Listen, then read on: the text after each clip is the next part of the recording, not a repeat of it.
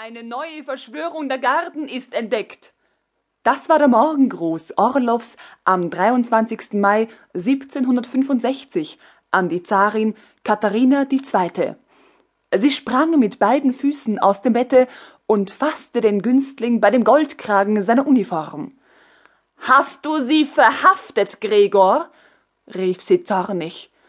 Sie sind in deiner Hand, Katharina. Die Kaiserin nickte und zeigte vergnügt lächelnd ihre schönen Zähne. Dann warf sie einen mit flandrischen Spitzen besetzten, leichten Schlafrock über sich, riß an der Glocke und berief ihre Vertrauten. Ohne Orlow weiter zu beachten, ging sie, die Arme auf der Brust verschränkt, mit großen Schritten in ihrem Schlafgemache auf und ab. In wenigen Minuten waren die Fürstin Daschkow, Graf Panin, Geheimrat Teglow und Generalleutnant Wegmare um sie versammelt. Zuletzt erschien Frau von Melin, die schöne Amazone, welche das Regiment Tobolsk als Oberst kommandierte, im grünen militärischen Überrock, den kleinen dreieckigen Hut, kokett auf das Toupet gestülpt, die Reitpeitsche in der Hand. Zu ihr wendete sich die Kaiserin zuerst. Setzen Sie sich zu Pferde, liebe Melin, rief sie noch immer erregt. Teilen Sie scharfe Patronen an Ihre Soldaten aus und führen Sie das Regiment hierher zur Ablösung der Garden. Eilen Sie! Der schöne Oberst salutierte und flog dann rauschend aus dem kaiserlichen Schlafgemache. Eine neue Verschwörung der Garden, fuhr Katharina fort. Will die Empörung gegen mich kein Ende nehmen? Was wollen die Menschen, die sich unter meine Räder werfen, wie wahnsinnige Indier vor dem Wagen ihrer Göttin? Ich muss sie zermalmen, und ich will doch kein Blut sehen. Seit 22 Jahren ist kein Schafott in meiner Hauptstadt aufgerichtet worden. Heute will ich aber ein Exempel statuieren. Graf Panin, eilen Sie in die Kaserne unserer Garden und sprechen Sie den Verführten zu. Sie, Teglow, versammeln den Senat. Ihre Truppen, General Wegmare, besetzen die Straßen zum Palast. Und Ihre Geschütze, Orlow, fahren unten auf dem Platze auf. Die Kaiserin machte eine Bewegung gegen das Fenster.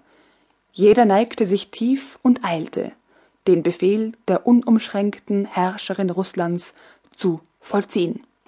Nicht lange danach verlangte eine Deputation der Garden, welche die Wache im Palaste bezogen hatten, von ihr Gehör. Katharina erbleichte, aber befahl kurz und stolz, sie einzulassen. Die Deputation marschierte herein, zwei Offiziere, zwei Unteroffiziere, zwei Soldaten und stellte sich in Reih und Glied. Die Kaiserin schritt langsam ihre Front ab, Mann für Mann, fest ins Auge fassend, und blieb dann vor ihrem Toilettentisch stehen, die Hände nach rückwärts auf denselben gestützt. Wer hat euch gewählt? Unser Regiment. Zu welchem Zwecke? Wir verlangen Gerechtigkeit für unsere Kameraden. Ihr bittet um Gnade. Um Gerechtigkeit. Gerechtigkeit soll ihnen werden, rief die Kaiserin rot vor Zorn. Und euch. Bei dem nächsten Komplotte lass ich eure Regimenter dezimieren. Wenn ihr es wagt, rief der Sprecher der Soldaten, ein junger Offizier. Es wird sich zeigen, was ich kann. Adieu! Katharina kehrte ihnen den Rücken und trat an das Fenster. Geht! Die Garden rührten sich nicht. Geht! Herrschte sie ihnen zu. Wir gehen nicht. Gebt unsere Leute heraus! schrien sie tumultuarisch durcheinander. Gib sie heraus! rief ein junger Offizier, unsanft Katharinens Arm fassend. Die Fürstin Daschkow riß ihn zurück.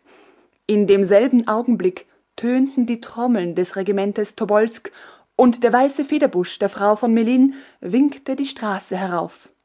Ich gebe sie nicht, erwiderte Katharina kalt. Strenge Strafe wird die Empörer treffen. Und nun zu euch. Wer für Rebellen bittet, ist selbst Rebell. Sie trat rasch auf den jungen Offizier zu